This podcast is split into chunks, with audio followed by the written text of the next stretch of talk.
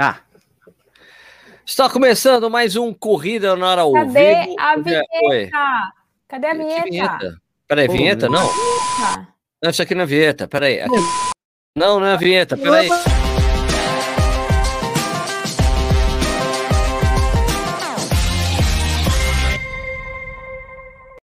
Agora sim, está começando mais um Corrida no Ar ao vivo. Hoje é dia 10 de fevereiro de 2021, são 8 horas e 32 minutos. A gente começou atrasado por causa do nicho, como sempre.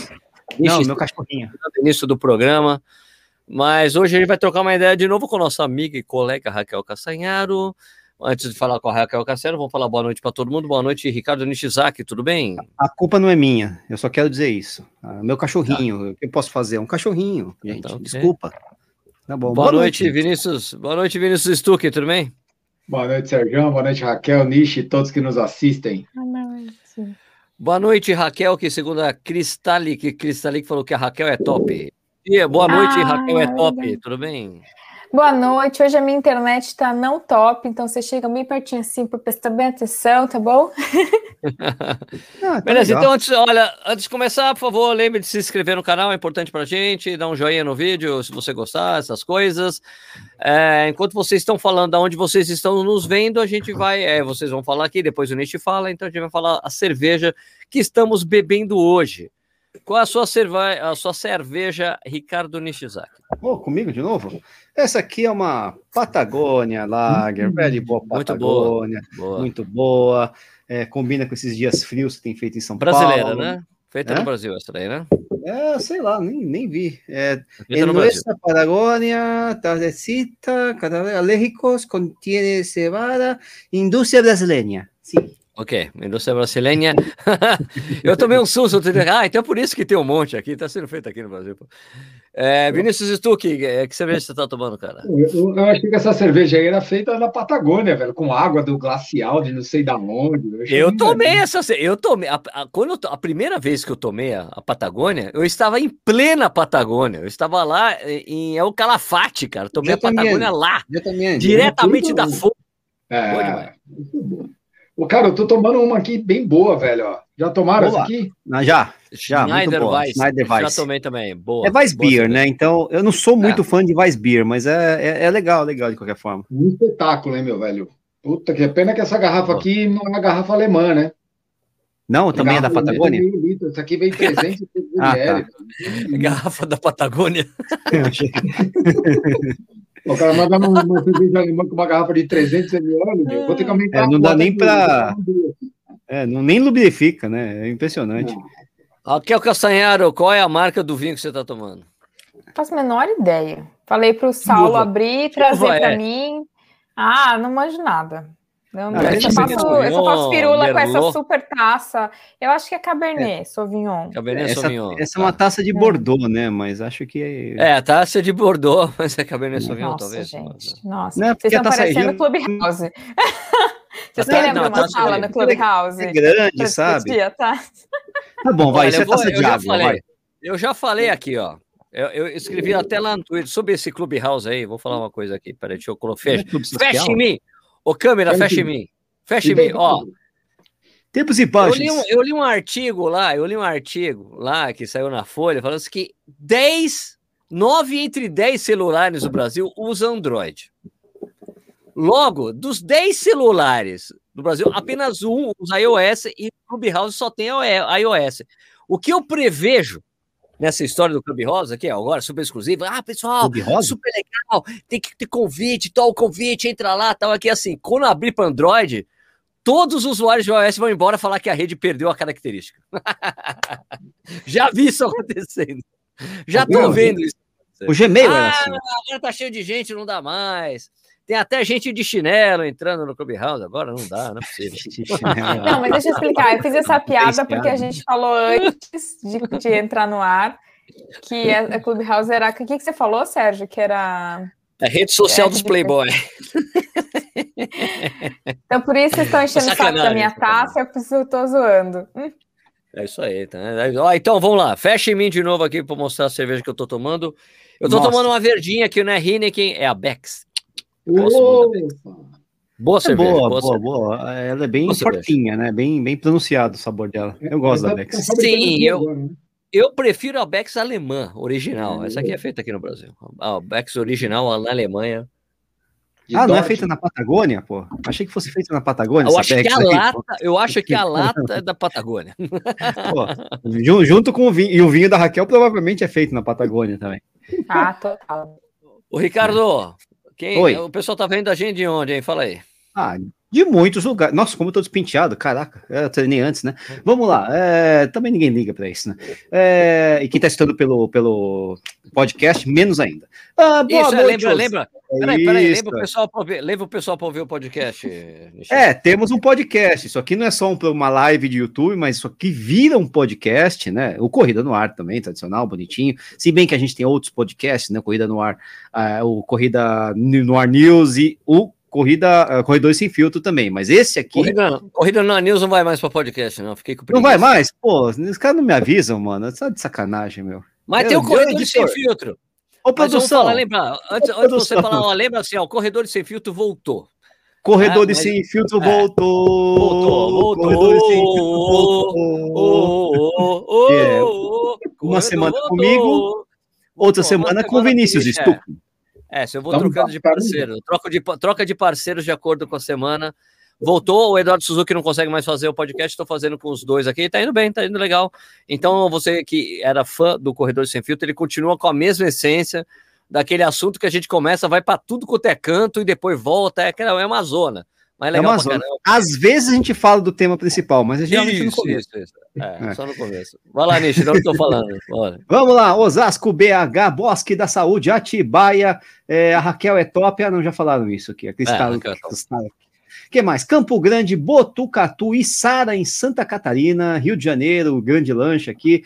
É, Jaú, Curitiba, Americana, João Pessoa, Curitiba de novo, Altos no, no Piauí, Piauí, não, Piauí, é, São Caetano do Sul, Toledo no Paraná, Amambaí no Mato Grosso do Sul, Sete Lagoas em Minas Gerais, é, Curitiba aqui, o Marcão Ossovski, que está secando o nosso time, né? Infelizmente não vai dar certo para ele. Jaguariúna, São Paulo. É, ele é- ele é- o cara é furacão, vou fazer o quê, né? É, Jaguaré, na Zona Oeste de São Paulo, Porto Alegre, Nova Zelândia, o Diego Ramos está aqui. Caramba, então Nossa, é New manhã Zealand, lá. Kiwi. É, É É manhã lá. Cerro Largo, no Rio Grande do Sul, Santo André, Zé Bonifácio, em São Paulo. Cerro Largo, peraí. Cerro Largo, Rio Grande do Sul. O que mais aqui? Capivari, Santa Catarina, Porto Alegre. É, tu- o pessoal tá falando aqui do, do, do- Clubhouse aqui. É, enfim, você tá procurando por Cerro Largo em, em Cerro Largo, Sul, achei. Olha, tem um Achou? portal parecido. Olha, eu achei, não só achei. Mostra aí, porque tá, tá em minha Como? foto, né, o negócio do vídeo. Tá em você? Peraí, eu vou te mostrar Tá seu. Sabe por quê? Tá Sabe por que eu vou mostrar? Aham. Eu vou mostrar porque. Peraí. Porque aplicativo, tá, na guia do Chrome. abaixo, Aqui. É porque ele tem, ele tem um portal. Dá pra ver É, agora, né? agora Tá meio. aí, ó? Ele tem um portal na cidade parecido com lá o de Gramado, que eu fui, ó. Ah, e parece também o da Graciosa um pouco aí. Então, bairro enfim. Santa Maria, vamos ver aqui, vamos afastar para ver, ó. Tem uma Universidade Federal da Fronteira Sul. Então, deixa eu ver, vamos abrindo, perto de Santa Rosa, cidade de Santo Ângelo, Panambi. Ah, ali perto das missões. Né, não é mais Santa ou menos Maria, perto de Santa. Maria, Santa Maria, vai, Santa Maria. Não, Santa Maria é meio longe. São Borja, talvez, aí mais perto que a terra do, do, do Getúlio. Fica perto aqui, que, que lugar é isso aqui? Que isso aqui? É a província das Aqui é missões. Argentina, fica do lado da Argentina, Argentina. então. ó, Isso. né? Oberá, Concepción de la Sierra, fica perto de Concepción de la Sierra. Muito. Puerto. Azara. Ok? Ó, você Beleza, falou em Santa então- Maria, tem gente de Santa Maria. Olha que tem bonito, olha que bonito, ó. Bem-vindo a Cerro Largo, cidade feliz. Feliz. Feliz. Ó, e tem gente de Cabo Verde na África aqui, Leandro Reis Gomes de Albuquerque. E tem Uau. gente de Taubaté também. E tem gente Taubaté. de Ricardo aqui, que é o Ricardo Leins, que escreveu Ricardo aqui nos comentários. Mas Ok. enfim. Vamos lá. Raquel Castanhada, né, Sérgio? Vamos falar com ela. Afinal de contas, ela é a grande estrela deste, deste, deste podcast, programa ao vivo, é, consultório de Essas bebidas alcoólicas e afins, né? Vamos lá, vamos lá, Sérgio. O que, que você manda de bom? Na verdade, o tema de hoje foi uma sugestão do, do próprio Ricardo Nishizaki, né? Ele falou disso, ó, escuta, tem essa diferença de biomecânica aí, quando a gente corre lento, corre rápido. Então, é- essa coisa, ô Raquel, então quer dizer que a biomecânica dita perfeita, ela tem um ritmo adequado? Fala aí para nós. Ritmo? Como assim? Na verdade, ritmo. o nosso movimento varia com a velocidade. Tem uns posts hum. que eu adoro do Kipchoge e do Mofar. É, Kip, é Kipchoge, né? Eu falo errado toda Kipchoge. vez, não é? Kipchoge. É Kipchoge? Ah, tá bom. É o Kip, é o Kip, é o Kip. É o Kip. Tem umas fotos eu do sei, Kip. Eu, olha, eu sei, eu sei que é Kipchoge porque hum, tem um, um aplicativo chamado, é, não é aplicativo, é um site chamado Forvo, forvo.net. E esse aplicativo foi onde eu aprendi a falar Haile Gebrselassie. Porque você vai lá, você coloca algumas palavras na língua original e tem alguém dos países que mora e que mostra, ó, se fala assim. Então, o Haile, uhum. Haile Gebrselassie, eu aprendi a falar vendo esse site. E o Kipchoge é a mesma coisa. Vai lá. Uh, Eliud Kipchoge, keniano, falando aí. Eliud Kipchoge. Deve ser. Tá, Kipchoge. Boa. E Mofara. Então, você vê, você dá uma zapiada no Instagram desses caras, você vai ver fotinho deles blogueirando, correndo trotinho, paquera, correndo corrida normal, não correndo a 22 km por hora. E quando você olha esses caras correndo devagar, como é que eles correm? Como nós, mortais. Como uh, assim? Sério? O pé deles não bate na bunda, a não. perna deles não vai um monte para trás, o joelho não. deles não sobe, a passada não é larga, porque Ih. essas coisas vêm Ih. da velocidade alta. Então, esses mesmos caras que são né, foguetes, quando estão num trotinho, e trotinho para eles deve ser 5 minutos quilômetros, né? Eles estão, tipo, quase andando, eles estão correndo como a gente corre. Então é um grande, é um, é uma grande, assim, não é legal, é um grande problema de internet você tentar imitar algumas coisas da elite sem estar na velocidade da elite. Então, tentar subir o pé, ai, meu pé sobe pouco, é porque você está correndo a seis e meio minuto quilômetro, meu querido. Uhum. E aí é assim mesmo que se corre a seis e meio minuto quilômetro. Ai, mas não abre tanto a minha passada. Não abre tanto, porque esses caras estão com o dobro da velocidade. Então, a gente tem que entender que várias coisas variam com a velocidade. Isso que eu falei, então, pé, pé que sobe na bunda varia com velocidade, perna que abre varia com velocidade, joelho que sobe, cadência varia com a velocidade. Então, esses caras que estão correndo, em média, 180 passos por minuto, eles estão a 20, 22 km por hora. Eles correndo a 12 km por hora não estão com cadência 180. Hum, é, o Mofara hum. nunca tem 180 nem a 22 km por hora. O Mofara tem uma cadência Verdade. bem mais baixa. É um 75, é, ele correu um 75. É. Quando ele está nas competições, 5 mil, Sim. 10 mil, até maratona. Eu me lembro uma Sim. vez, essa coisa, desculpe te interromper sobre a cadência, Sim. Raquel, mas eu me lembro de estar tá assistindo, não sei que maratona que era, que ele estava junto, deve ser a maratona de Londres. Daí tava lá ele atrás dos quenianos e tipo, você fala, daí eu falava para as pessoas, fazendo aquelas minhas transmissões, é, transmissões tabajaras, e eu falando uhum. para as pessoas, vocês estão notando como a cadência do Mofara é muito mais baixa que o dos outros caras? Você percebe nitidamente né, que a cadência dele é diferente. E o cara é eficiente assim mesmo. Né? Sim. Mas sabe quando, que, quando você me mandou o tema dessa live? É, eu li, bati o olho rápido, eu achei que era outra coisa. Daí eu queria ver se o que, que, vocês acham de falar dessa outra coisa. É Porque assim, você falou assim, biomecânica diferente para diferentes velocidades no mesmo corredor, também, certo? Mas também isso, mas mas olha, é, isso, e quando a gente diferentes corredores na mesma velocidade com biomecânicas diferentes. Também, também. Por que não? Por é exemplo, é por exemplo a Brit Kosgei do lado da ah, vamos ver da Sarah Hall. Sarah Hall. Uh -huh. Sarah Hall. Sarah Hall corre como manda a cartilha. Ela, hum. né, ela aterrissa com um antepé, ela mexe pouco o braço, ela tem o joelho alinhado e ela fica para trás de Bridget Kosgei, que parece uma batedeira correndo e tem o joelho para dentro e aterrissa com o calcanhar.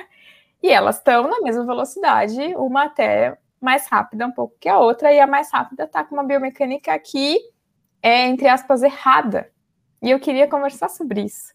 E eu queria, na verdade, falar um negócio. Da outra, no mês passado, eu falei de consequências não intencionais, a gente fez uns assuntos diferentes, daí hoje eu queria falar, não sei se eu falei no mês passado, de sistemas complexos. O Vini já tá anotando coisa no caderninho ali. Tá no caderninho, caderninho do Vini. Caderninho do Vini. Sabe que tem uma... Eu virei a louca do Taleb agora, né? As pessoas é, já estão quase me chamando de Danilo Balu. Oh, Você virou uma é Raquel Talebiana Castanharo. É foda, tem, tem, quatro livros dele aqui em casa. Mas ele tem uma analogia muito legal que é assim: A diferença é você é um gato ou uma máquina de lavar. E eu fiz um post assim: você é um corredor ou uma máquina de lavar? Porque toda vez que a gente olha a Brit Kosgei com aquele joelho caindo, aquele braço girando, e a gente fala assim, cara, se ela arrumasse esse braço, ela ia correr mais rápido. se ela arrumasse Pô, essa perna, a gente ia, ela ia correr mais rápido. A gente está tratando a Brit Kosgei como uma máquina de lavar, não como um ser humano. Perfeito, perfeito. Pausa dramática, vou explicar. É... Nossa senhora. Uma máquina, ela tem vários componentes e tal, e eles interagem entre si de uma forma linear. Por exemplo, a sua máquina de lavar, até lá no manual, que ela tem que ficar com os pezinhos regulados, né? Que se ela ficar com o pezinho desregulado e quando ela começa ela a bater, centrifugar, é. ela balanceanda, falar, essa máquina vai quebrar? Por quê? Porque se aumentou a demanda, mas aumentou a sobrecarga na máquina de lavar, ela vai quebrar. Isso é uma máquina um sistema biológico, um corpo humano, um gato, uma pessoa, uh, sistemas complexos, outros, outros exemplos de sistemas complexos além da gente, ecologia, mercado financeiro, previsão do tempo, tudo isso é sistema complexo. Qual que é a diferença de sistema complexo para máquina de lavar? Quando você desarruma o pezinho, quando você desarruma o pezinho da Bridgecos gay, não é uma relação linear de vai quebrar, vai correr mais devagar. As interações no sistema complexo são não lineares. Então quer dizer que talvez para ela, se a gente arrumasse a perna dela, ela correria mais devagar. Por quê? Porque é não linear. Isso vale para qualquer sistema complexo. Tem um exemplo que o Saulinho catou no Google para mim, que é assim: o, um, um, estado lá dos Estados Unidos queria aumentar a pesca. Tipo, ah, a gente precisa aumentar a pesca aqui e tal. Vamos catar um peixe que tem lá no, no, no Egito, chama parca do Nilo. Vamos pegar esse peixe, esse peixe se reproduz, esse peixe é ótimo para pescar. Vixe, vamos aumentar a pesca aqui. Vamos catar esse peixe e botar aqui. É. E aí, oi? É, fudeu. Fudeu, mexeu no ecossistema, não tem predador natural. É, sistema complexo, exatamente o que a Raquel tá passando. Então, né? ah, ué, se eu quero aumentar a pesca, vamos aumentar o peixe. Então, óbvio, tão linear. Daí pegou o peixe, pôs no rio, a pesca diminuiu. Porque um sistema não linear, é um sistema complexo. Esse peixe, naquele habitat, naquele clima, naquela situação, começou a se reproduzir feito biruta, não tinha predador, começou a comer todos os outros peixes, não tinha como pescar o peixe, acabou a pesca. É a, história dos coelhos, é a história dos coelhos na Austrália, né? Famosa, e da tilápia também, a uhum. tilápia é um pouco isso também. É, o aí... coelho na Austrália é isso, eles tiveram que liberar a caça de coelhos, porque não tinha predador natural, lá, daí fudeu. Né? E nós, seres humanos, somos sistemas complexos. E aí, quando Exato. você entende isso, é tão lindo, porque todo o argumento de ah, mas se eu giro demais o braço, vou gastar mais energia. E daí? Isso não se, isso não se correlaciona linearmente com você vai correr mais devagar. Então, a Bridget Kosgei girando o braço, aquilo pode ser o sistema ótimo para ela. Se você tentar arrumar o braço dela, talvez ela corra mais devagar, porque é um, simplesmente porque é um sistema complexo. E não fui eu que criei as regras do sistema complexo, eu lamento. Não fui. É. Elas então, existem, né? gente... né? É, então assim, quando a gente entende isso, fica muito mais fácil de entender por que, que a, a recordista mundial tem uma postura que a internet diz que é errada.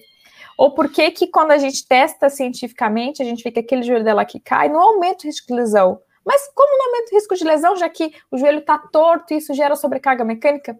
Pois é, é um sistema não linear.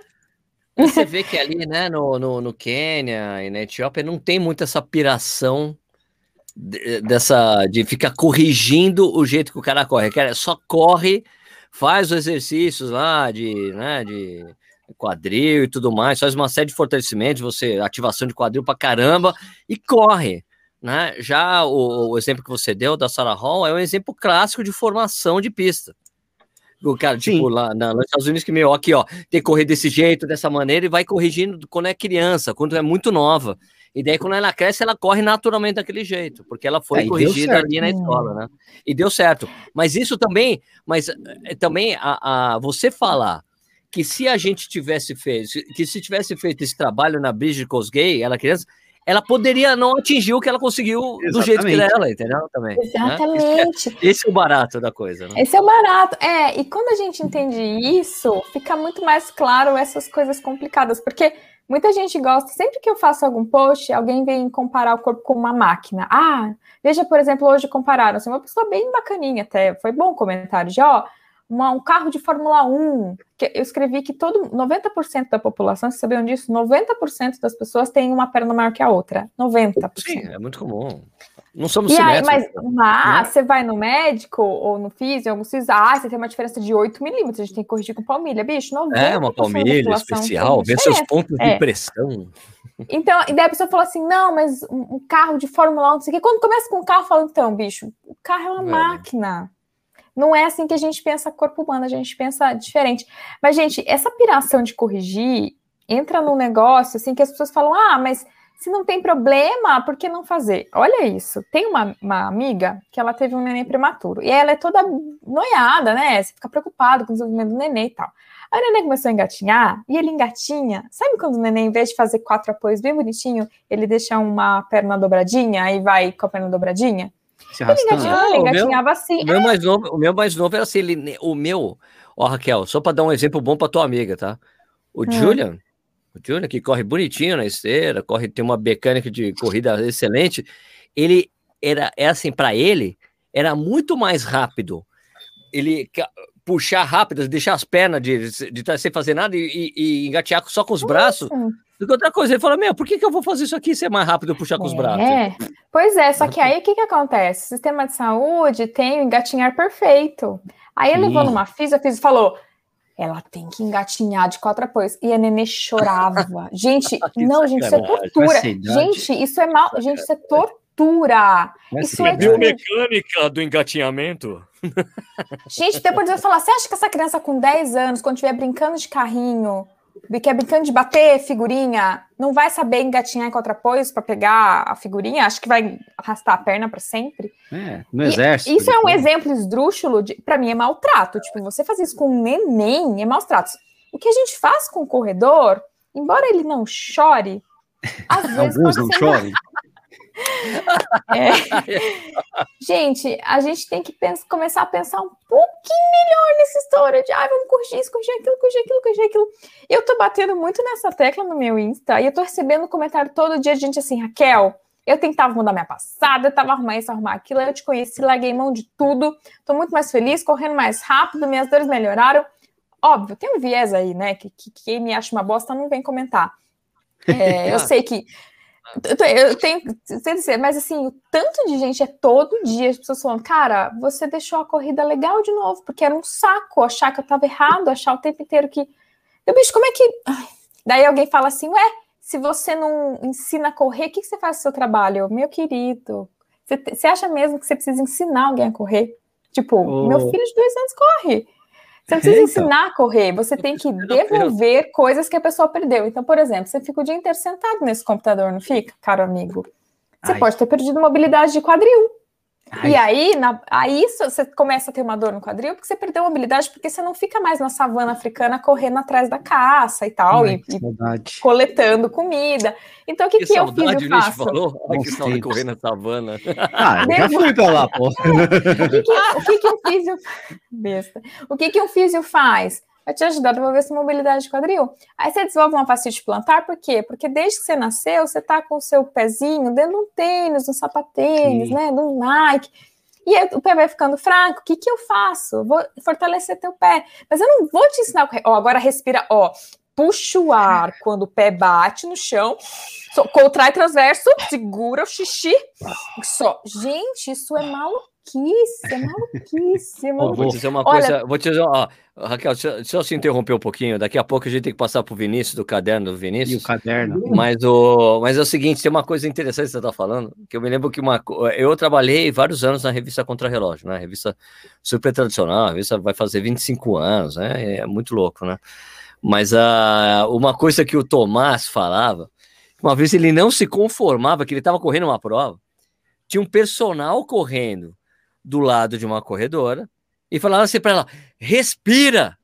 Ele, como assim você vai falar para a pessoa respirar, amigo? A pessoa respira porque ela respira.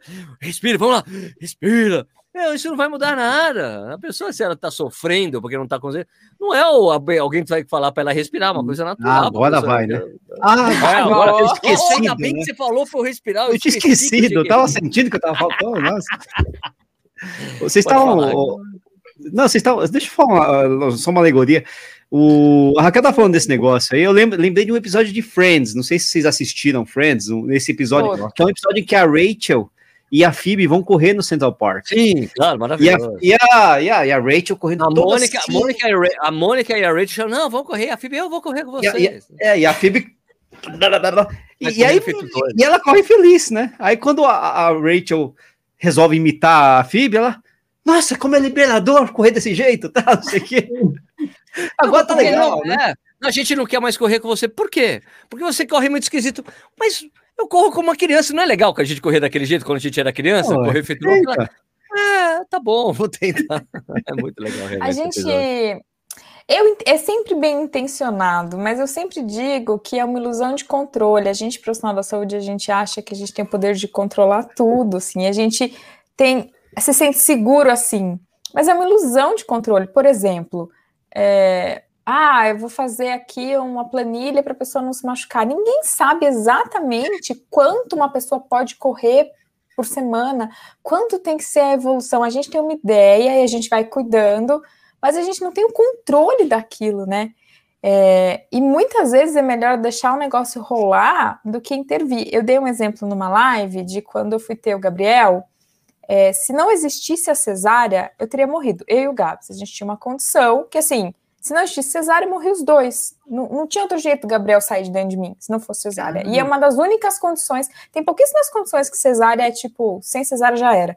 E aquela era uma. Então, graças a Deus, graças ao universo, sei lá, a medicina Sim. evoluiu a tal ponto de ter uma cesárea. Eu não tô falando que ai, ninguém precisa de ninguém, então foda-se. Não é isso. A medicina uh, inventou a cesárea, o antibiótico, a vacina, senão todo mundo morreria com 30 anos. Se não fosse fisioterapia, um monte de corredor pararia de correr com 30 anos também. Se não fosse profissional de educação física, um monte de gente com 50 anos não ia conseguir mais agachar. Enfim, fato é que tem situações que você é muito útil, tipo essa minha médica que me salvou, mas imagina minha médica querendo uma mulher que totalmente capaz de dar a luz, falar, ah, não, vamos marcar a cesárea, porque tem feriado, né, no fim de semana, Sim. e vamos adiantar isso. Que é o que acontece. Uai, olha, claro, você não vai claro. conseguir e tal. Então, vamos assim, marcar na sexta para não ser no final de semana. Tem momentos que você é essencial e tem momentos que o essencial é que você não faça nada. Isso é muito importante você entender. Ouve de novo, tem momentos que a sua ação é essencial e tem momentos que o essencial é que você não faça nada, que deixe quieto. E a gente não consegue atuar muito bem nesse segundo momento. A gente acha que a gente tem que fazer, tem que fazer. Que se a gente não fizer, sei lá, o dinheiro da pessoa vai ter sido mal gasto, ou a gente vai ser incompetente. Pelo contrário, tem momentos que a mulher falar: pare aí, minha filha, você consegue. Você vai, você vai dar luz. Relaxa que a natureza faz. Então, tem momentos que, que o braço está girando, que você vai falar, ai, mas eu não vou fazer nada. Não, você não vai fazer nada. Você vai falar, ó, oh, você corre super bem, Mobilidade está ok, ó. Esses são os parâmetros que a gente cuida para prevenir lesão, tá bom? Aqui está o meu contato, qualquer coisa você me escreve. E isso você foi muito essencial, mais do que você inventar um negócio, não inventar, que é pessoalmente bem intencionada, mas do que você entrar nessa noia de precisar fazer. A gente tem, tem hora que não precisa fazer, gente. Tem hora que o ideal é não fazer, é ficar quietinho, não fala nada. Ó, tem uma pergunta muito boa aqui. Rodrigo Assis colocou. Raquel, pelo que você disse, eu posso concluir que só deve-se, então, corrigir a postura de um corredor que se ele parecer com o Quasímodo correndo? muito bom. Eu li essa, é muito boa. Bom demais. É, qual que é o nome? Rodrigo? Aqui, ó, Rodrigo Assis. Rodrigo tá. Assis. Tem bom, algumas coisas, Rodrigo, que a gente sabe que interferem em lesão e em rendimento. Por exemplo, em lesão, que interfere em impacto. Então, se a pessoa desaprender a absorver impacto, você não vê criança com alto impacto. Mas o que, que, acontece? Ao longo da vida, a gente senta o dia inteiro, a gente usa tênis o dia inteiro, a gente vai perdendo algumas capacidades. Então a pessoa senta o pé no chão e a gente sabe, com estudos prospectivos, então que acompanharam muita gente, que impacto se relaciona com lesão, e tem ensaio clínico mostrando que quando você reduz o impacto, você reduz o risco de lesão. Sendo assim, a pessoa não precisa ser o quasímodo, mas se ela bate o pé no chão pra cacete, Aí você corrige. Para performance, tem os únicos dois parâmetros que se mostram relevantes. Já testaram tudo, a cadência, não sei o que, nada disso importa. Duas coisas parecem importar. Olha que interessante, o tamanho da panturrilha, que você não tem controle sobre, tipo, uhum. os quenianos, eles têm uma panturrilha maior em comprimento, e daí isso gera um torque diferente. mas você não pode fazer nada quanto a isso. E o tempo de frenagem, uma pessoa que freia muito no comecinho da passada, isso pode prejudicar o desempenho. Então, se o foco da pessoa é desempenho, você pode fazer isso. Mas olha que interessante, chegou um paciente para mim que corria, gente, ele corre muito rápido, tipo, maratona para, sei lá, menos de duas horas e meia, ele corre rápido de verdade, nunca se machucou e tem alto impacto. E aí? Uhum. O que, que, você faz? Não, interessante, não fazer nada, né? Porque isso, isso é uma coisa que pouca gente sabe. Todo tratamento, não sei se eu já falei isso aqui. Gente, nenhum tratamento é 100% eficaz, nenhum. E talvez agora com vacina a gente, esses números de vacina, a gente comece a entender que nada é 100%, nada. Nem o remedinho que você vai na farmácia tomar, ele vai funcionar em todo mundo. Então, tem todo tratamento, tem um negócio que chama NNT, que é número necessário a tratar. O que, que isso não significa? Que para uma pessoa ter o benefício, uma, então, quando eu diminuo o impacto, para uma pessoa ter o benefício de não se machucar, de ter a prevenção de lesão porque eu diminuo o impacto, eu tenho que fazer essa intervenção em 20 pessoas. Esse é o número necessário tratar, é 20. Para uma ter o benefício, 20, eu tenho que fazer em 20. E, gente, 20 é um ótimo número, parece tosco, mas para intervenções de prevenção, isso é um número maravilhoso, porque normalmente prevenção é 50, 60 é o número necessário a tratar de tá. tratamentos mesmo, então, tipo, sei lá, você tá com uma dor de cabeça, toma uma dipirona, o número necessário tratar é 5. Então, para uma pessoa ficar sem dor de cabeça porque tomou o comprimido, cinco pessoas têm que tomar. Então, veja bem, tudo é assim, tudo, absolutamente tudo. Só que nenhum profissional da saúde, nenhum não, né? Mas pouquíssimos profissionais da saúde sabem calcular uhum. isso. Então, veja bem, se o NNT de diminuir o impacto é 20, chega alguém sem lesão, corre bem pra cacete, que se eu mudar o impacto, eu posso ter o benefício de prevenção, mas não é 100%, e eu posso ter que lidar com um monte de consequências não intencionais, que a gente falou semana, no mês claro. passado. Chegamos, não vou né? mexer, não vou mexer, bicho, deixa, deixa que pise, entendeu? ótimo, não tá machucado, corre pra caramba. Então, Agora, chega alguém machucado, ó, oh, Raquel, já tive três fraturas por estresse, tô com uma facite, cara. Aí tem que ter intervenção. ah, mesmo? mesmo. Vocês entendem a diferença? Não é tipo a festa claro. do caquiá, chega lá, vamos botar todo mundo no molde. E assim, é isso. Pergunta, pergunta para alguém aqui, tipo, que é físico e profissional de educação física. Já tinha ouvido falar de NNT? Ninguém quase fala sobre isso. Os artigos não mostram isso. O artigo de prevenção de lesão mudando o impacto não fala o NNT20, você tem que calcular. Você sabe calcular? Você sabe como calcula o NNT? Você sabe pegar os dados do artigo e calcular o NNT? Eu ensino numa live isso, depois eu mostro, mas a gente não sabe nem os. Entendeu? Tipo assim, a gente tem que saber que tudo que a gente faz, gente, a gente lida com probabilidade. Não é assim, eu vou fazer isso e a pessoa vai melhorar, a pessoa vai prevenir lesão, a pessoa vai melhorar o rendimento. É assim, existe uma probabilidade de tanto dela melhorar. E tudo é assim, gente. A quimioterapia para o câncer, a vacina, qualquer coisa. A gente lida com probabilidades. Então, quando é uma... alguém. Olha, falar, legal que você está falando de você falar para o cara, chega um cara no consultório. Ele, ele fala, ó, oh, eu vim aqui porque eu quero ver, porque tem alguma coisa errada. Aí você fala, cara, você corre isso aqui. Você tem um, gera um alto impacto, nunca se lesionou, eu não vou fazer nada, não é para fazer nada. E o que você está falando é uma coisa muito interessante, porque a gente sempre vê um amigo da gente, um amigo comum que nós temos, o Balu, e sempre fala hum. muito disso, que às vezes o médico se sente na obrigação de fazer qualquer coisa, porque o cara pagou a consulta. Mesmo que, meu, não tem nada para fazer, o cara viu todo, não, ó, vamos fazer tal coisa, né? Eu não sei, eu, eu, eu sei que isso que o Balu tá fazendo, falando, que, que a gente conhece o Balu, às vezes ele generaliza muito o que alguns fazem. Eu não digo que todos fazem, mas que a gente sabe que alguns devem fazer, a gente sabe que alguns devem fazer. Mas é muito legal ouvir isso de você, sabe? Ó, chegou lá, o cara corre pra cacete, nunca se lesionou, tem um alto impacto, bicho, não tem nada é, pra né? fazer. Né? Se é o NNT fosse um, Ó, se o NNT fosse vou... um, então, tipo, pra uma pessoa, ela 100% de certeza vai ter redução, vamos fazer, mas não é. Então deixa quieto, né? Desculpa, Ó, eu, vivi, eu vivi uma coisa assim, eu vivi uma coisa assim há muitos anos atrás. Um professor de guitarra que eu tive, que uma hora ele chegou para mim, olha, Sérgio, eu não tenho mais o que ensinar você não, ó, vou te dar isso aqui, esse método, para você estudar isso, aquilo, melhor você partir para um cara melhor, porque eu não consigo te ensinar mais do que você já sabe. Você precisa para um professor mais avançado do que eu. eu falei, pô, valeu, cara. Opa. eu não sei porque era longe, ele morava longe, não sei, mas, mas ele é. falou isso para mim, eu achei interessante. E aí eu acho que o pensamento ruim é assim: ah, mas mal eu não vou estar tá fazendo.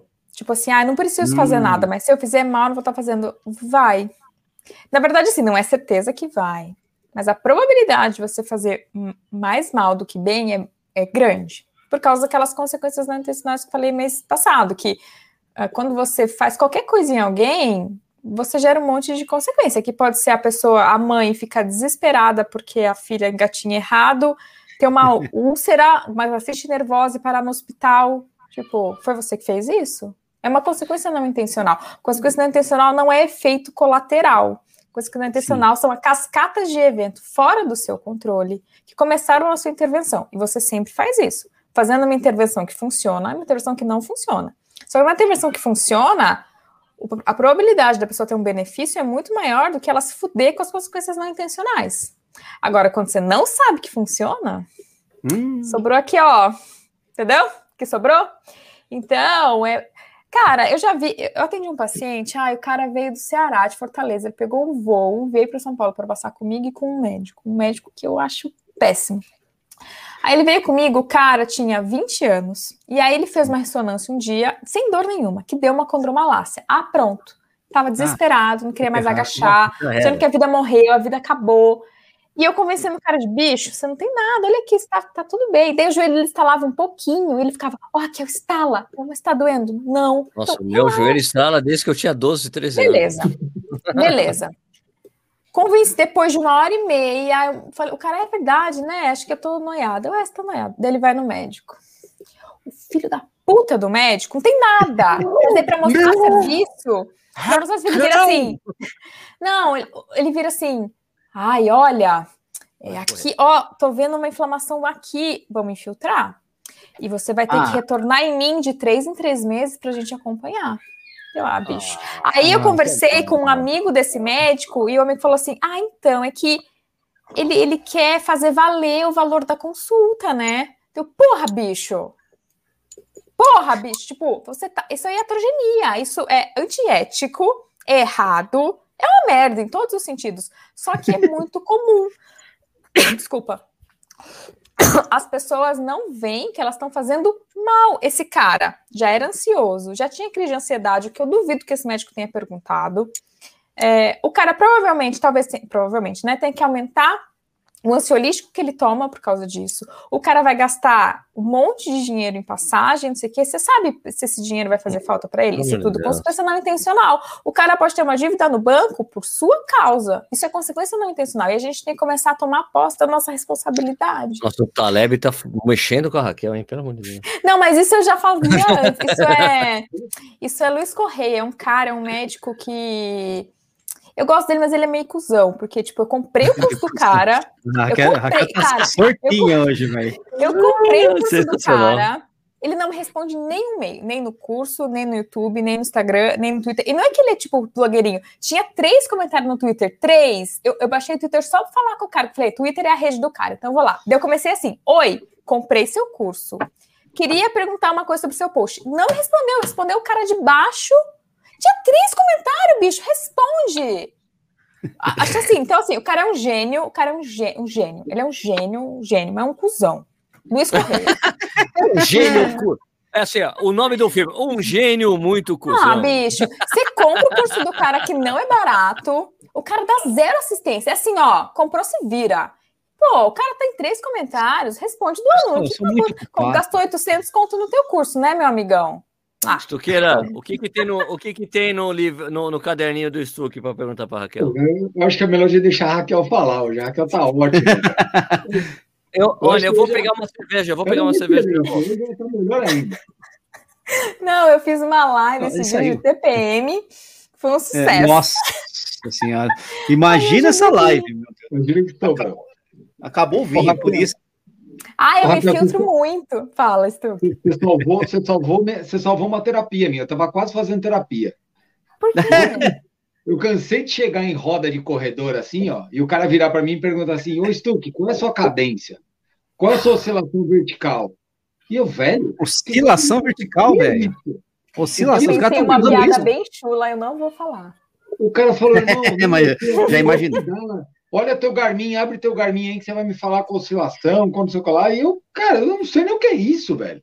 Correr. No meu, né, no meu Timex aqui, 50 laps, não tem esse negócio aqui. Como é, como é que faz? Mas, mas depois. Pergunta assim, Stoke, que fala assim, ó. Tá bom, ah, eu te falo, mas você me fala, por favor, o desvio e erro padrão normais dessas variáveis?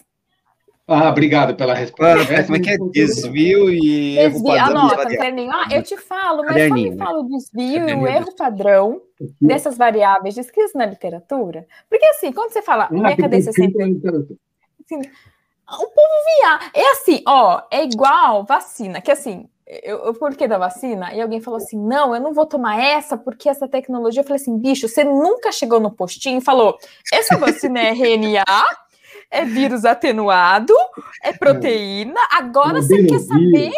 Agora você quer saber do que, que é feita a vacina? Nunca. Você tomou 29 vacinas até hoje. Você nunca perguntou. Você nem sabe o que é RNA. Me explica. Você me falar o que é RNA, já tá a bom, gente né? continua a conversa. vou, vou dizer uma coisa sobre a coisa da vacina que eu acho interessante, cara. É que. Opa, peraí. Fiquei muito iluminado aqui. É, é que essa coisa da, da, da vacina, da, da vacina, né? Que veio que tá aqui em São Paulo, que é a Falou. vacina do Dória e tal. Essas coisas que eu achei engraçado é que, assim, que dos resultados, né? O que que ela faz? Ela torna a porra do coronavírus uma gripezinha. Então, se você pegar, vai ser uma gripezinha em você.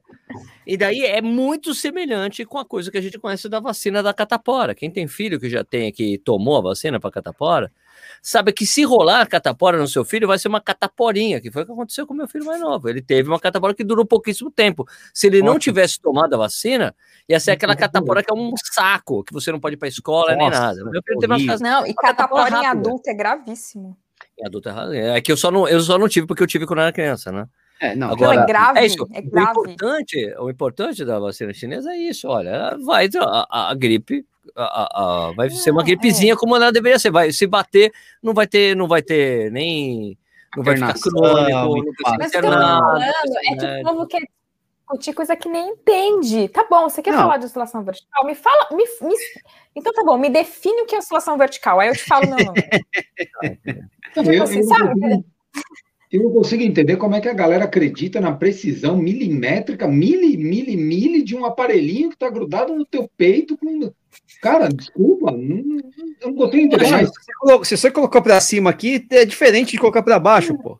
Essa coisa da oscilação, essa coisa da oscilação me lembra muito essa coisa do que já me perguntaram muito de potência na corrida, né? Que acho que que é. a gente, a gente tem, a gente começa a ter tantos parâmetros, tantos Que parâmetros de treinamento, ó, mas que na verdade tem tantos dados, você fala, cara, eu vou usar isso como? Né? Que às vezes a única pessoa que pode realmente olhar e analisar é o seu treinador, você mesmo, o próprio corredor, cara. E eu só vejo assim, por exemplo, uma coisa que é o, o dado, o dado de treinamento mais clássico que tem, que é a frequência cardíaca. Eu olho minha frequência cardíaca depois do treino. Ah, legal, corri com a percepção de esforço para ser um treino leve e realmente está mostrando que eu fiz um treino leve. É a única né, coisa que eu faço. É Não, isso. Tem uns dados. A minha potência, percepção de esforço é leve, bacana. eu tô na zona 5 já. Verdade. Pois é, Borg é, é- é muito subjetivo, né? Mas tem um e dado aí que é o quê? Eu muito vou importante. morrer infartada? Não. O dado importante é o tempo. Acabou. O tempo Não, é, um, é- é- é um dado. Isso é um dado objetivo. Né? Porque não tem jeito, o relógio pode estar aqui, aqui, aqui, na sua cabeça. Mas o Garmin Mano, é os um nego, ó, os nego faziam, não, desculpa, não pode falar assim. As pessoas faziam maratona abaixo de 2 e 10 só usando o cronômetro, não existia GPS. As pessoas corriam abaixo de 12 e 8, 12 e 5 só com cronômetro. Só com cronômetro. É, a gente complica. Então, É que a Eu Garmin é uma. A Garmin é muito sacana, né? Que ela bota umas faixas. A pessoa fala assim: Raquel, eu tô na faixa vermelha do Garmin. Eu, e da onde caralhas a Garmin tirou esse número? Me mostra o, da onde vem. Eles- ah, é o dado da população. Cara, é o dado da população que usa Garmin. Tipo. é, enfim, é, é uma. Olha, ó, Esses dados aí, cara, da- dos relógios, o que eu tô mais curtindo, cara, essa coisa do, do Chorus que eu tenho usado, que eu acho ele sensacional, porque, em geral, todos os outros relógios que eu já usei, eles sempre me deixam muito para cima com a questão do condicionamento que eu estou atualmente. O Coros não faz isso, velho. O Coros fica dizendo o tempo todo para mim, baseado Você é um nisso, é bosta, coisa, ó. Você é um bosta. Eu tô correndo, você é um ó. bosta, Eu tô, Você é um bosta. eu tô correndo todos os dias, né? faz 41 dias que eu tô correndo todo dia. Tenho feito sistema de intensidade, todos os meus outros parâmetros têm subido, né? Do VO2 máximo, essas coisas, mas ele ainda atesta para mim que o meu condicionamento é de um atleta recreacional. Eu falei, cara, que sensacional. Porque é verdade. Porque é verdade. Eu não tô no meu nível de correr é, é, 10 quilômetros abaixo de 45 minutos ou abaixo de 40, que aí eu vou ser um atleta avançado. Entendeu? Eu falei, pô, legal, porque se eu for no Garmin, o Garmin, nossa, você está super bem, você, isso aqui, e eu sei que não é verdade, esse aqui, velho, não me deixa mentir para mim mesmo. Você é atleta recreacional, meu amigo. Você quer ser um atleta avançado? Você vai ter que não, somar mais não sei quantos pontos, vai demorar mais uns seis meses. Muito legal. Eu, eu, eu, tava, eu, eu tava falando isso, Sérgio, o negócio da, da, desse monte de zonas aí, de coisa que eu acho que, para mim, isso é muito pobre, sabe? Eu acho que isso afeta demais o cara, do ponto de vista Olha. do que ele mais precisa, que é fazer força. Ah, o Zona cara tá pra mim é outra coisa. oscilação, o, o número de passos, o, met- se ele subiu, se ele desceu, ele está esquecendo de fazer força. Ah, o meu técnico pediu para eu correr a 190 com a potência X. Cara, irmão, faz força, velho. Manda teu técnico faz força ou não faz força. É fraco, médio e forte. Acabou. Vai lá, acelera e pronto. Olha, essas bom. perguntas lá no meu Instagram acabaram. Essa, Sérgio, você corre zona 1, zona 2? Fala, Sérgio, ó, não corro em zona nenhuma, meu amigo, sou casado. Não, Eu não corro zona nenhuma. Eu lembro que eu falo, eu sou meio velho para corrida, eu falo para os caras assim, dá uma olhada no YouTube, vídeo do Emil Zatopek correndo, e dá uma olhada nos vídeos da Márcia Narlock correndo. E Não, ele fala sofrimento. A dele, ele Márcia corre. corria muito feio também. A Márcia- Cara, Uma a sofrência. a pendurada, velho. E fazer maratona para baixo de 2,29. E como é que você vai falar da mulher, cara? Paula Vai falar da biomecânica. A minha É É, horrível, o sistema, o sistema é não linear, né? cara. Mas, é, sei lá. É, é difícil. quanto, porque- Marcelo? Fala, fala, pode falar. Não, não, não. Não, eu ia falar que. O quanto da biomecânica é, é, é natural do cara, o quanto disso é, tipo, histórico de atleta, tá na moda, né, falar histórico de atleta, o quanto é histórico de atleta do cara, o quanto é o trabalho de, mo- de mobilidade que o cara tem, assim, involuntariamente, às vezes, né, às vezes por andar mais descalço, por fazer uma atividade, ou quanto disso é treinável. Se é Ah, eu acho que bastante disso é treinável se você começa bem pequeno, como a Sarah Hall, talvez. Mas, de Uhum. novo, não é porque você fez esse trabalho de base que você vai ser campeã. Ela não é a campeã, Perfeito. por exemplo. É né? verdade. é. Não é Perfeito. linear, mas pode ser que ajude. Cara, são vários fatores que a gente, na real, a real mesmo, a gente não sabe como essas coisas se interagem. Então, tem predisposição genética, tem exemplo dos pais, tipo, o pai que incentivou a sempre fazer esporte ou se mexer, Uhum. tem, tem aprendizado motor de o quanto você brincava. Tem mãe que não deixa, tem uma mãe aqui no meu prédio que não deixa a filhinha sentar no chão, porque é mocinha, não pode. Então, o que você fez na infância é verdade. Tipo assim, não grita, não corre. Ai, não corre. Quando mãe fala pro filho não corre, eu fico, bicho, você quer que uma criança faça o quê, minha Jura? querida? Não corre. É, então, assim, é, o quanto você teve de desenvolvimento motor na infância, ou- são várias coisas que interagem de forma não linear, de forma dinâmica, as coisas mudam, de Ok. forma. ah, é um sistema aberto, então aquilo interage com o ambiente. Você, aqui no Brasil, é um corredor. Se tivesse nascido no Quênia, com outro background, outra cultura, seria outro corredor, porque você interage com o ambiente. É tudo uma bagunça. É, tem algumas modelagens que tentam entender sistemas complexos. Tem um negócio chamado máquina de Markov. Tô até estudando isso agora. Ixi. Chega na roda assim da, dos caras, falar com a sua quê? cadência, falar máquina de Marca do- Vou É um anotar jeito novo, de você-? É russo? É russo? aí. Ó, uma aí. coisa muito, uma coisa importante Peraí, deixa sistema eu, ver onde complexo. fica esse, deixa eu ver onde fica esse Markov aqui no Google Maps. Eles são imprevisíveis. Como assim? É muito difícil você prever um sistema complexo. Você consegue alguns preditores com algum grau de bastante grau de incerteza, então previsão do tempo. Quanto mais informação você tem, mais você consegue predizer. Mas na grande, da gran- ele não é um sistema que você consegue prever 100%, porque ele é imprevisível, faz parte do sistema complexo e de todos os sistemas complexos, não só da gente. Então, é muita petulância e é, e é, um pouco de ingenuidade você achar que não, se eu fizer isso, a pessoa não vai se machucar com certeza. É imprevisível, meu querido. Eu lamento te dizer, é imprevisível. É um sistema complexo, não sou eu que faço as regras, não sou eu. Tipo, a gente, quando a gente fala de multifatorial, todo mundo já pegou, já entendeu. A gente conseguiu, Sérgio, tipo, botar na cabeça de todo mundo que é multifatorial. Agora falta entender que os fatores interagem entre si seguindo os padrões de sistema complexo, que é, é, não linear, não é tipo aumentou aqui, aumentou aqui. Ah, pode aumentar aqui, daí diminuir o que você queria aumentar. É dinâmico, as coisas mudam o tempo inteiro.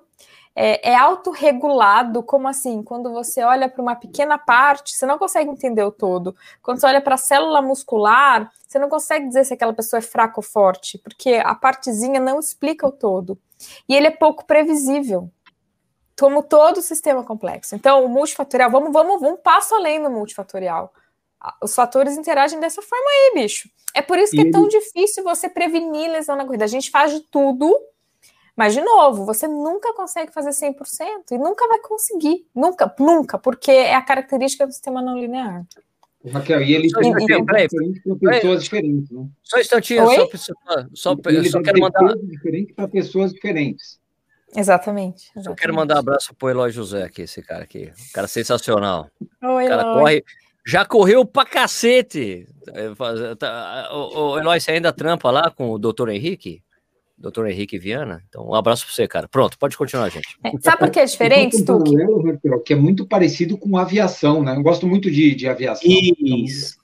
É muito parecido com aviação. A aviação é multifatorial, é um acidente, às vezes, que acontece por um motivo naquela ocasião, se tivesse um vento contrário, ele não aconteceria em outra, ou a mesma Exatamente. coisa. Ele, ele, é completamente. É uma analogia Sim. bem parecida. Sim. E o meu do, sistema é diferente do, do seu, Isso. porque a gente tem ambientes diferentes, a gente tem backgrounds diferentes, a gente pensa diferente. Então, é, é muito difícil, é muito, muito difícil achar padrão em sistema complexo. A gente acha alguns padrões que são totalmente não engessados, eles são super mutáveis, sabe?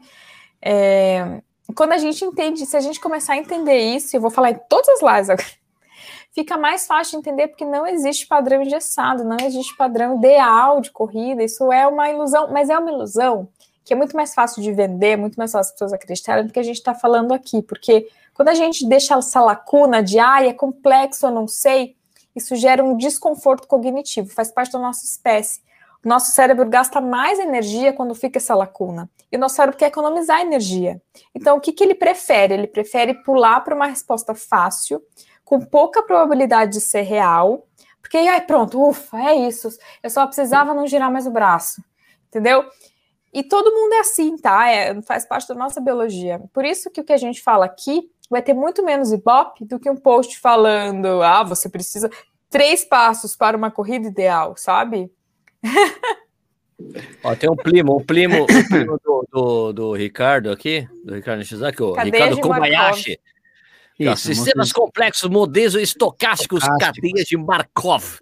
É isso aí. É, lembrei, lembrei agora até que o, o Taleb, por exemplo, é um cara que veio do, do, do, mercado financeiro, né? Ele é um grande. Que é um sistema complexo, né? É um sistema muito complexo. O cara manja, e o cara manja muito de opções, de um negócio muito complicado, né? E que ele sabe, ele mesmo sabe que não dá certo muitas vezes, mas enfim, ele, ele, faz as proteções dele, essas coisas todas, e sabe que existem cisnes negros no mercado financeiro, assim como na vida, assim como não sei aonde, né? Quer dizer, são eventos que você não consegue sequer prever, né? Eu pensar na previsão desses eventos, né? Então, como é que fica o negócio? Né? Você se protege, você tenta fazer as coisas do jeito que vive a vida, né? Taleb é muito louco. É o Nietzsche, o Nietzsche, que é, o Nietzsche como daily trader, Sabe bem o que é isso, né? Você é daily Não. trader? Na verdade, eu só tenho a, o, o, cisne negro. Todo dia acontece um cisne negro na minha conta bancária. Tudo bem. Né? ou, ou, ou, o vermelho, no caso. Ó, oh, chegou o vinho. Ah, não é um vinho da Elite. Qual é o vinho? É Patagônia. Patagônia? Ah, peraí, peraí. Olha, Patagônia. É, Patagônia. Esse vinho aí, esse vinho é Clubhouse? Esse vinho não é Clubhouse? Não é Clubhouse, é, gente. É, isso aqui é... é vinho de Playboy, é vinho de Playboy. É Patagônia isso aí, isso é Patagônia, é Patagônia, não, pronto. Ganhei. Oi? Não, não quer? Ó, o Eloy, o Eloy aqui falou que ele está seguindo os passos do doutor, do mestre doutor Henrique, eu tenho uma equipe aqui em Petrópolis, é, em que eu treino elite, base master, iniciante. Forte abraço a todos aí. Pô, ô, Eloy, vou te visitar para tomar cerveja de Petrópolis, tá bom? Um dia desses, tá bom? Abraço, amigo. O Raquel, chega muita gente no consultório com, com, com o relatório do Garmin para você analisar. pedir uma consulta. Porra, Raquel, eu né? vim aqui porque a minha passada é 165, é a cadência. A minha Porque o meu é passo está com 1,69 metros. Chega, a gente assim? Alguns, mas Deve a grande... O cara mostra. É, alguns gostam, é. Mas a grande maioria, isso me, me deixa inquieta, assim. A grande, grande maioria, 90%, chega falando: eu corro muito mal, eu corro todo errado, eu, tô, eu sou muito ruim. Porque um a gente aprende. É tipo, é, é, gente, é a mesma história do, do, barriga trincada de internet. A gente começa a ver só as blogueiras de barriga trincada e a gente acha que aquilo é o normal. Então, aquilo é exceção. A minha barriga é anormal. e aí a gente começa a ver só gente falando da corrida, não sei o que, não, não, a gente começa a se achar horrível. 99% das pessoas chegam falando, eu corro muito mal. E aí você vê falar, me mostra, o que, que te incomoda? Eu, pergunto, eu valido a pessoa, não fico, ah, você tá louco? Eu valido, o que, que, que, te incomoda? Ele, olha, a minha mão faz assim, ó. é, são coisas muito pequenas. A gente vive uma pressão, a mesma pressão estética que as mulheres vivem, o corredor vive hoje, gente. A gente vive uma pressão surreal. Hoje eu atendi, eu falei que eu não ia falar dela, Tadinha. Você é uma querida se você estiver me vendo. Que ela falou, ah, você vai me chamar de louca nas lives. Eu falei, imagina. então não é louca. Mas ela é uma mulher de 41 anos, que teve sobrepeso, mãe, que corre meia maratona num pace de 6 e 15 e fala: Raquel, eu corro muito mal, eu corro meia para 6 e 15. Eu, eu assim, minha filha, eu corro 10k para 6,30 e tô morrendo. É, então, assim, por que, que você acha que você Pressão corre mal? resultado. Tipo, e daí ela, ela falou: olha aqui, eu tô tudo errada nessa passada. Aí eu peguei, eu adoro, eu pego foto de elite. E assim, gente, olha só, a foto que eu posto no Instagram, que os blogueirinhos postam, é a foto que a gente tá bonita. Ninguém posta foto no, bem no meio da passada, que é a fase que claro todo que mundo tá meio torto. Ah, e aí eu, eu, peguei, mas às vezes o Mo, eu, eu pego o um vídeo em câmera lenta e falo: olha aqui o Mofara no meio da passada, igualzinho a gente. Olha aqui o Kipchoge no meio da passada. Ele também tá meio esquisito. É que ninguém posta. Então, Raquel, assim, Raquel, gente... Raquel, Raquel, Raquel, Raquel, Raquel, Raquel, Raquel Cassero, Raquel Cassero, por favor, deixa eu fazer uma parte. E quando eu coloquei a filmagem de eu correndo em câmera lenta, ah, Raquel, as pessoas falando que eu corro torto.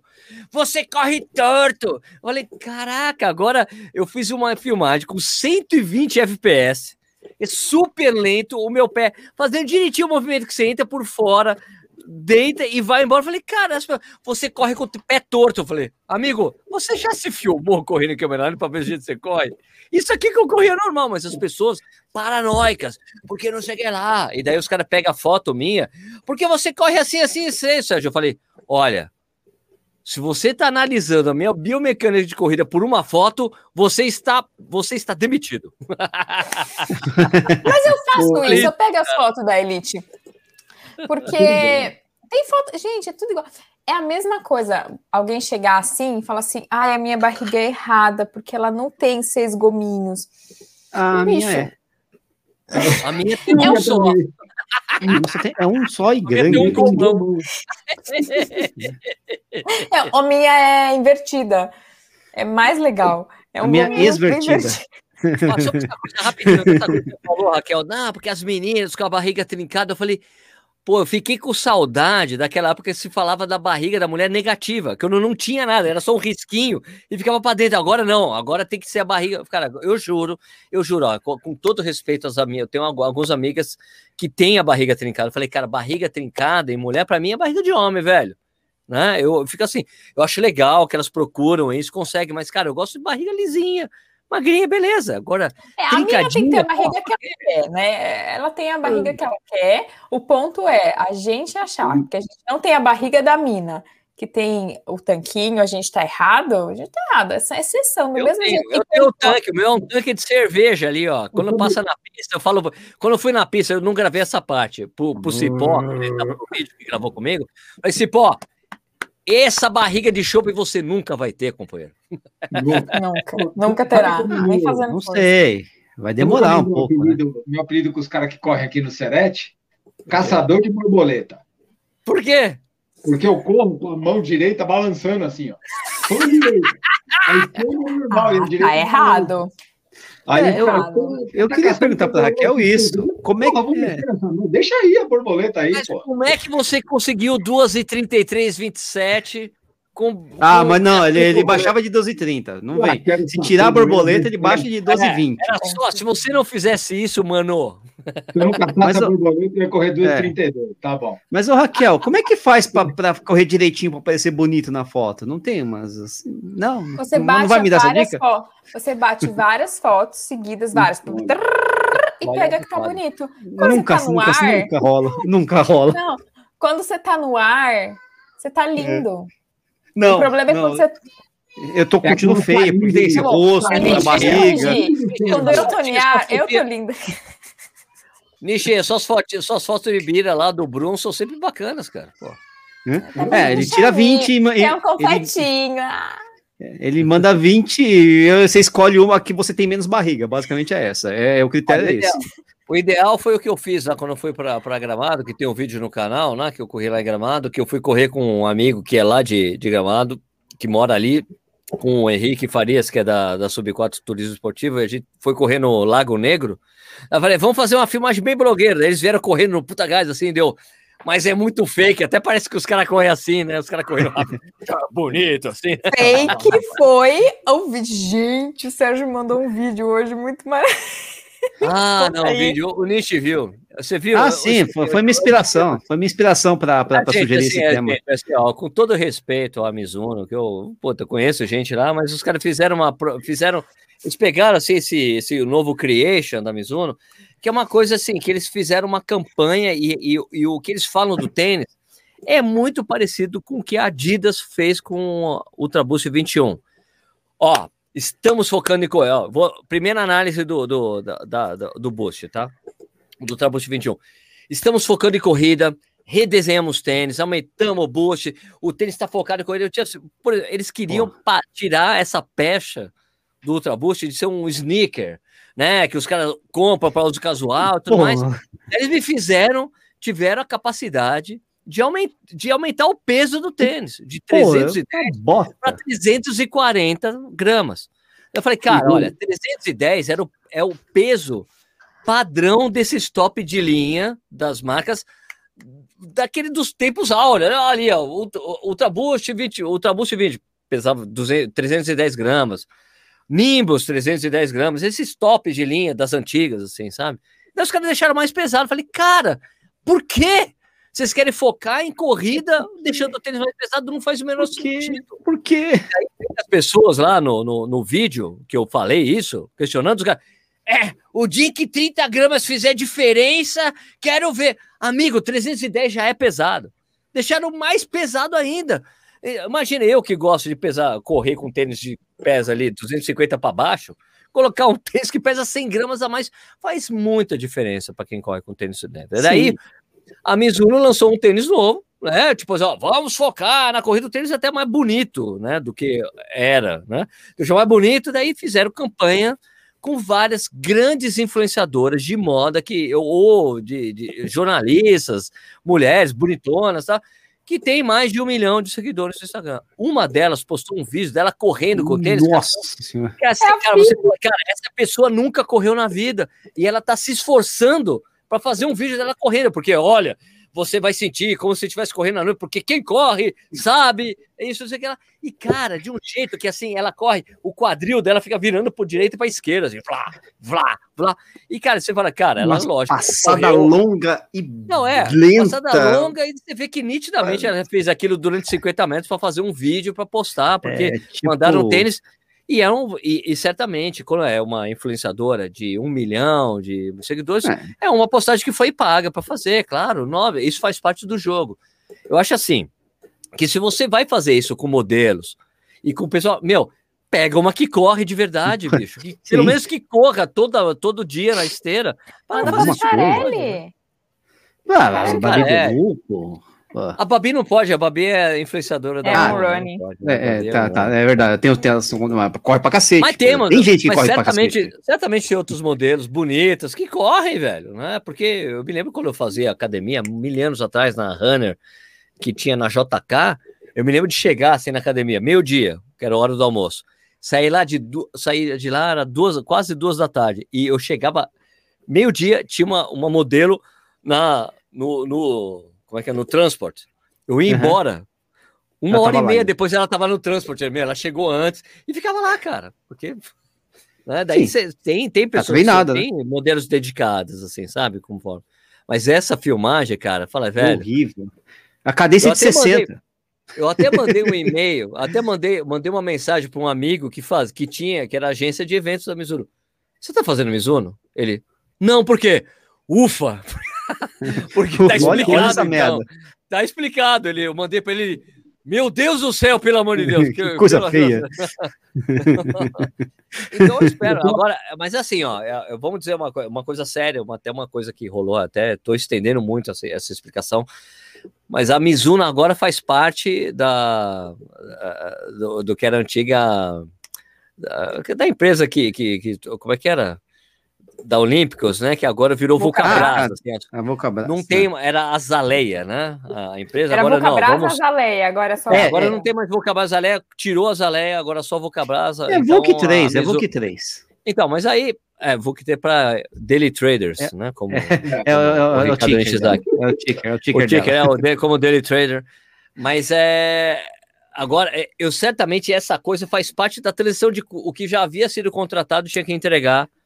Espero que essa linguagem mude agora que vai ficar ali debaixo da asa da, da Vulcabras que comprou as operações da Mizuno no Brasil. Então é. Ficou Olímpicos, Under Armour, né? E Mizuno com, com a Vulcabras. Né? E tem um escritório aqui em Jundiaí, Vulcabras. Oh, é, lógico, lógico, lógico. Eu acho que é a Tudo origem. tá em né? Jundiaí. O mundo É a da origem corrida delas. gira ao redor de Jundiaí. É a não, grande uma das Jundiaí, pessoas, né? Uma, uma das pessoas que Não, é ficava aqui em sério, Jundiaí não foi embora para. Florianópolis. O André Salvazone mudou para Florianópolis. Ah, é Ah, verdade. Tem sério? isso, tem É, isso né? mudou. Ah, que delícia. Pra ele, né? Ah, ele como treinador, criada, né? ele como treinador muito faz muito treinamento online, né? Fica mais fácil. mercado, Meu, talvez, não se importa onde eu moro, né? Agora eu vou dizer o seguinte, eu nunca mudaria para uma cidade que não tem pista de atletismo pública como Jundiaí. Você troca de cidade tem que ter uma pista. Mas. Floripa, é. É. Floripa Eu tem pista dois pública de atletismo? cara. Tem Eu alguém aqui que está assistindo aqui que Eu, sabe, eu, sabe eu dizer se acho tem uma que pista tem, e tem, e praia, né? de E tem praia que é bom, né? Pra tanto. É, não, mas tem praia que é bom também, tem areia. Se tiver Tem a pista, vai ser praia, perfeito. Tem praia e a densidade demográfica é baixa, Mas- né? Então você vai para as praias desertas, assim, muito louco. É, você Deixa tem. eu perguntar um negócio. mundão. Ô, Stuque, o que, que você fica anotando? O que, que é o caderninho Vixe. disso? Eu não sei o que é. Caderninho de tudo. Ai, meu Deus, Raquel. Sabe aquele aluno que ficava fazendo desenho nas aulas? É. Ele desenhou o Coringa aí. Eu limitado, velho. Eu sou bem limitado. Eu preciso escrever para vir a pergunta na minha cabeça. Se eu não escrever, eu não crio linha de raciocínio. Ah, eu Olha, deixa eu, falar- deixa eu mostrar uma coisa aqui para vocês aqui que o Ricardo Negri escreveu aqui. Ricardo Negri. Boa noite, Nishi. Você está cada vez Ah, eu mais concordo. lindo. Eu concordo. Eu concordo. Vou discordar? Eu concordo. Momento, momento, correr elegante. Não, o que eu posso fazer? A natureza. Gabriel Lima isso. falou que deve ter alguma pista na universidade. Não, tem que ser pista pública de acesso livre, como aqui é Não, mas então, se a pista na universidade for tiver o acesso, tá beleza, cara. Porque tem universidades e universidades. Não é, não é que nem não é todas que são que nem o CPU USP, que é totalmente fechada, né? Então depende muito da universidade, né? Eu lembro que acho que de Belém era aberta. Júlio Pires, pista de atletismo é Bauru e Maringá. Amigo, aqui em Jundiaí ah, é público. bolão é boa. Né? Bolão, Campinas tem uma pista legal. São Bernardo também. Eu tô esperando ainda até hoje o Vinícius Stuck falou que Tem vinha o treinar Serete. comigo aqui na Tem o pista. Serete. Eu vou, tô precisando ir para Piracicaba, velho. Sabe onde eu, Pia. eu vou te falar um lugar que tem a pista mais legal do mundo, velho. É. Santa Bárbara, na Califórnia. Ah, se fosse Santa Bárbara do Pela Oeste. Santa Bárbara do Eu Oeste. também estava esperando Santa Bárbara do Oeste. Ah. Tem uma pista de atletismo em Santa tem um, tem um colégio lá que eu acho que é, é universidade, é um colégio Santa Bárbara, Santa Bárbara City College, que tem um campo de futebol americano na frente do mar, assim, de frente para o mar, e a pista de atletismo na, é na Avenida da Praia. Uh, Puta que É, pariu, Só uma pra quem tá no Clubhouse. De cinema. Muito É, chique. o, o- o clube social lá. Clubhouse. Imagina você treinar num lugar desse todo dia. Puta merda. Ah, cara. É, eu acho que deve ser foda treinar naquela pista do Oregon lá, cara. Da pista da Nike, que é uma floresta uhum. no meio, velho. Pelo amor de Deus, aqui deve ser. E a pista da, da escola da ESEFEX, que é a Escola de Educação Física do Exército do Rio, é numa praia também, numa praia é privativa. Ah, sim, já treinei lá, já treinei lá, é maravilhoso. Eu dei um curso lá, bicho, é uma pista, tá embaixo do Pão de Açúcar, tem a sombra não. do Pão de Açúcar na pista. Ah, do, é a, dos, a dos é fuzileiros também é linda, porque você, você tem lá um ponto. Você tá, é uma entrada no mar. É a mesma, na, na é a mesma, É a mesma? É Ah, então, você tá viu? Não, e, a, e, tem uma praia privativa, né? Não, aquela é que eu não cheguei a ver, é... porque. É. Ó, a, a, nossa aqui, se você vier, depois de uns. Se você chegar aqui no Seretão, três Vinícius, dias. Estou aqui, fala direito. Se você. Você tem que falar direito, se você vier. Vier. se você vier. Se você vier aqui no Seretão, três ah, dias fazer, Olha essa gente, olha isso. É, eu já corri aí. É, é, é a pista é, dos é isso aí.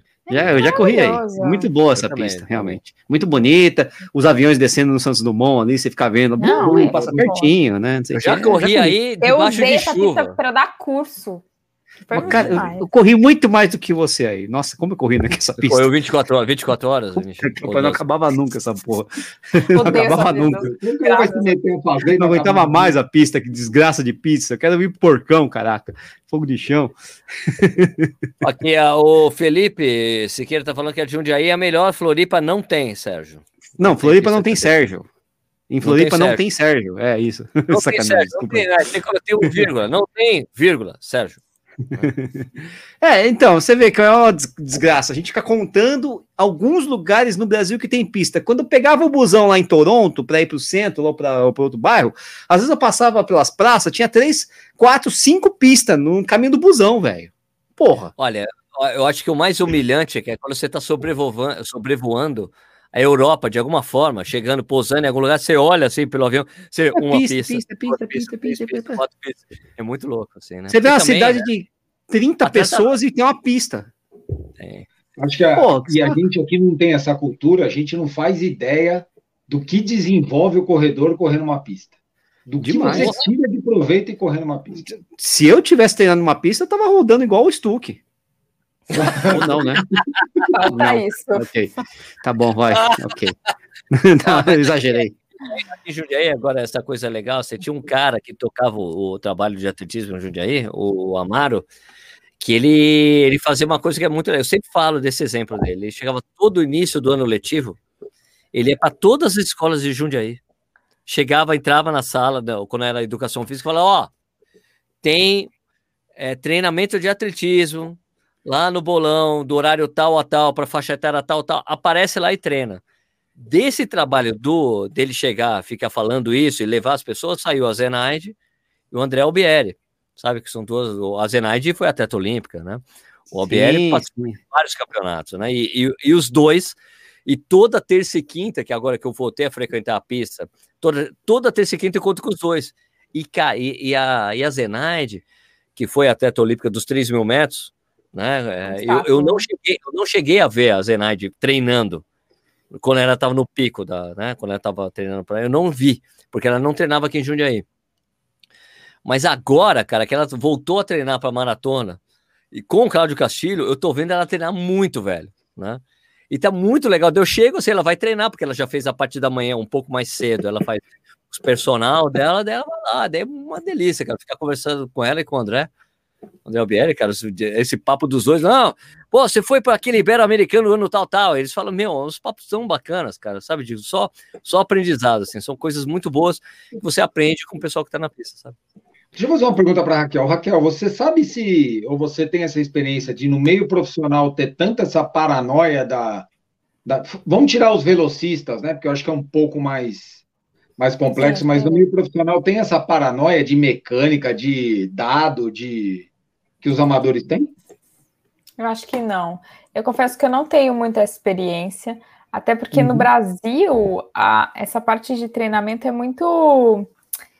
Ela é geracional, né? É um cara que corria, uhum. que daí passa a ser treinador. Passa por outro, é, outro. Eu acho que eles têm umas crenças passadas de geração em geração, e, e o que eu vejo de fora, assim, eles são bem avessos ao que não está na, na, educação deles, assim. Hum, hum. Então, eu acho que eles prezam muito os educativos e tudo mais, mas eu acho que durante a corrida eles falam, faz força. Aí você falou, o que você faz? Força. Porrada. Eu tenho, a mesma, eu tenho a mesma percepção que você também. Eu conheço dois, três profissionais assim, e você pergunta pro cara qual é a cadência, o cara não faz nem ideia. Agora, manda ele falar quando ele faz um tiro de 400 metros, ele sabe, quanto ele tem de 800, é, ele sabe. É lógico. Quando ele faz de, de 300, ele sabe, ele sabe a passagem dele do 200, do 300, ele sabe tudo, tudo de tempo. É. Agora, tudo é, que faz de parâmetro, ele, ele não trata como, a, como os amadores tratam, né, em geral. Ó, tem um Sim, cara aqui, o meu amigo Junior do Assura Pacaça, que é lá da Bahia. Se eu tivesse uma pista aqui, já tinha passado o Stuck. Aê, mais um, mais um. Vou dizer, Junior, quando o Stuck chegar na sua faixa etária, ele não faz seus tempos, cara. Ó, eu vou falar uma coisa, ó. Tomara que não abra a pista, não, porque já tem muita gente querendo ganhar de mim aí. Pode parar, fecha todas as pistas. Aqui é o Marco Ostrovix falando, o Engenhão tem pista. Marcão, vou te falar uma coisa muito importante. Quando eu estava rolando, uh, os, quando os caras estavam construindo os estádios é, para a Copa do Mundo, eu me lembro de ter entrevistado a, a Nishi me ajuda, a recordista brasileira da maratona que, que em Boston. A... Ah, a Carmen, a Carmen de Oliveira. A Carmen Oliveira, ela trabalhava na Federação de Brasília de Atletismo, né? Exatamente. E eu conversando com ela, falei, de, no, na época do podcast da Contrarrelógio. Faz tempo, hein? É, faz muito tempo.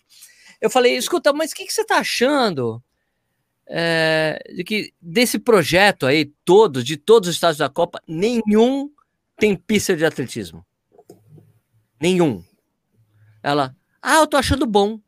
Deu. Mas, Carmen, Carmen, eu acho que você não entendeu o que eu disse. De todos os 10 estados, né, 10 estados, nenhum tem pista de atletismo. Ela, não, Sérgio, eu acho bom. Porque veja o caso do Engenhão. Fizeram uma pista de atletismo, ninguém pode entrar e treinar lá. Ninguém pode, eles não deixam. Eu acho é. bom, porque a gente não fica passando vontade. Falei, tem, que, é, tem que lembrar que também não podia, da, né? Após a experiência. Né? Mas, mas tem que lembrar que é, não, não rolava a pista pelos padrões FIFA, né? Também tem isso, porque tem que deixar perto. Ela nem queria, ela nem queria, ela nem queria uhum. porque dava, dava para fazer também. Dava pra fazer. Não, é, não, do... da possibilidade, né? Do, do público. A história do ginásio do Ibirapuera vai virar shopping mesmo? Mas veja, mas veja lá, Nichê. Veja lá, é. Nichê. Na África do Sul, todos os estados da Copa tinha pista de atletismo, todos. Então, mas, o padrão FIFA foi modificando. Com 10 raias ainda. Então, foi modificando esse padrão, justamente por causa da distância. É. Agora, alguns estádios que já, já, já existiam foram reformados, tem umas coisas assim. É. Agora, estádio novo, é, já vai sem, porque tem que ser menorzinho, mais próximo. Isso aqui é muito difícil. Na verdade, acho que não é que é proibido, mas acho que é muito difícil adequar um projeto de colocar a pista ao redor do, do, do, campo, que tem que ter a medida de 110 por 75, uma coisa assim, né? Eu sei, não, mas é que você, daí você também numa arena que funciona mais coisas ali, né, bicho? Ah, sim, mas é que aí, então, é meio complicado esse negócio. É mais fácil fazer arena quadrada, porque a pista vai, de, vai demandar uma arena meio redonda, mas é uma coisa de louco. I don't care. Né? Não, eu tô falando só que é o padrão FIFA, que é, é uma porcaria, né? né? Mas enfim, né?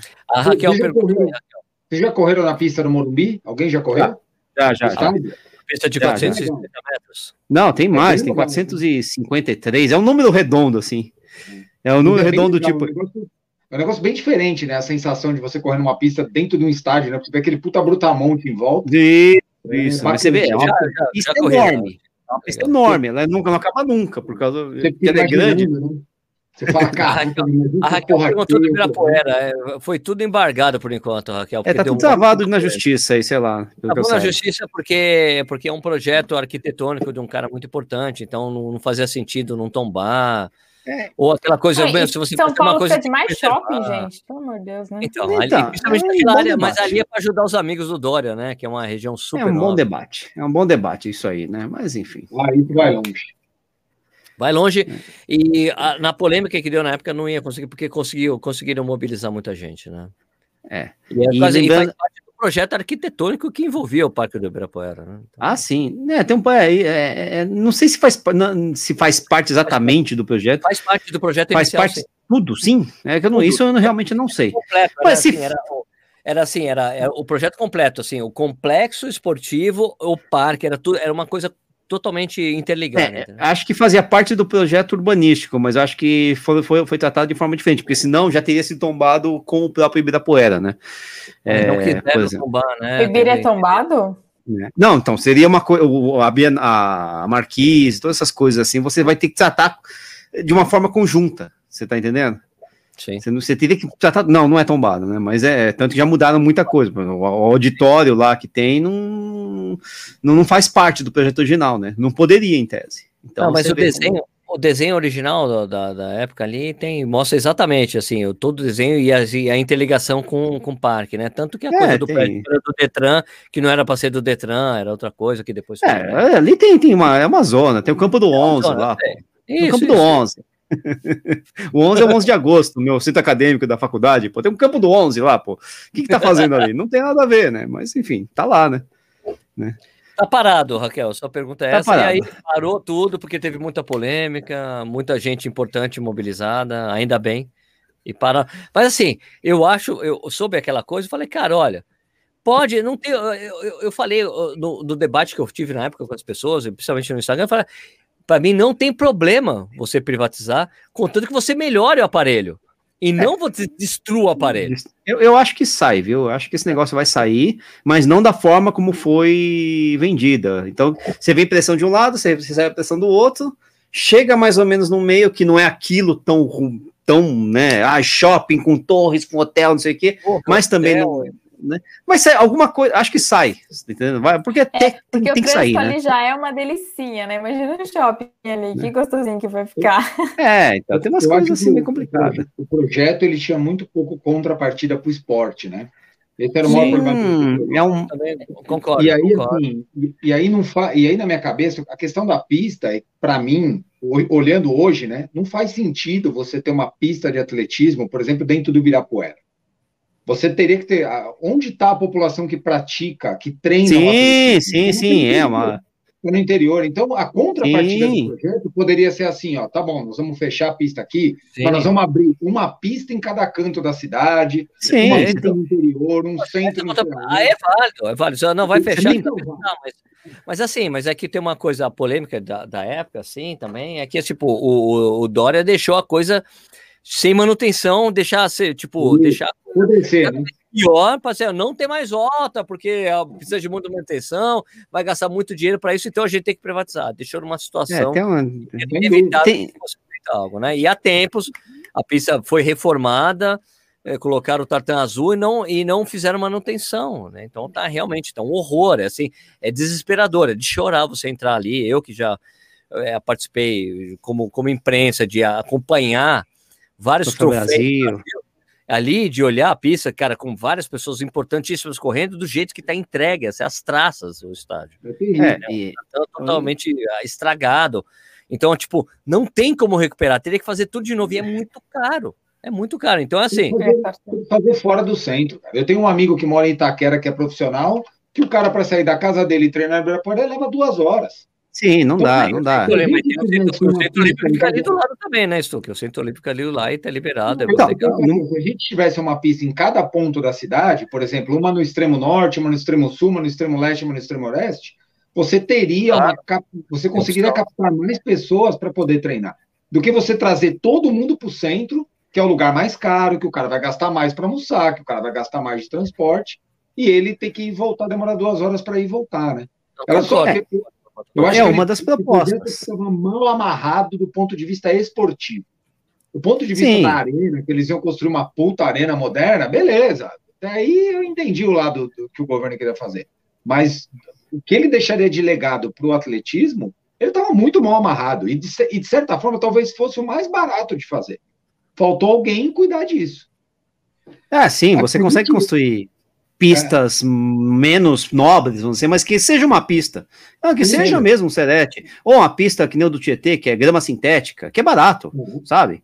Você, você consegue fazer essas coisas. Então você pode bolar alguma coisinha nesse sentido em outros lugares. Vai, uma praça, não sei o quê. Não precisa ter 400 metros. Pode ser uma pista de 250. Eu treinei tanto numa pista de 250 ali em, em Curitiba, 200, que era ótimo. Cara, pista, como uma pista em Dodge, é 200 metros. É, não, eu falei 250 porque eu lembrei da pista lá da Oswaldo Cruz que eu treinava lá em Curitiba, por exemplo. Uma pista uhum. legal pra caramba. É terra batida ali, cara. Que é um cascalhinho ali, mas baixa manutenção e tá ali no num lugar legal, todo mundo entra e vai e tá faz isso em uma praça.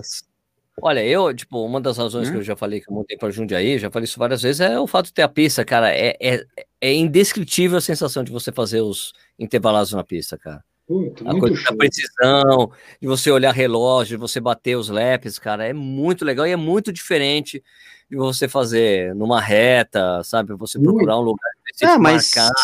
É muito diferente e é muito legal, cara. É um, um dos... erra muito, Sérgio, em distância curta. Ah, 400 metros de PS erra muito. Na ah, pista não tem erro, velho. Ah, tipo, eu vi outros, é, tipo, tá na época de muita, muita gente tá na fase de treinamento e tá fazendo teste de 3 mil, né? E daí você vê, não, acabei de fazer o teste de 3 mil, cara, você fez um asfalto, você sabe que isso não é preciso, vai ter uma diferença de segundos aí, né? E o legal de você fazer na pista é que é exato, não tem como você fugir daquela distância, né? É São, sabe, 12 voltas e meia já era, amigão.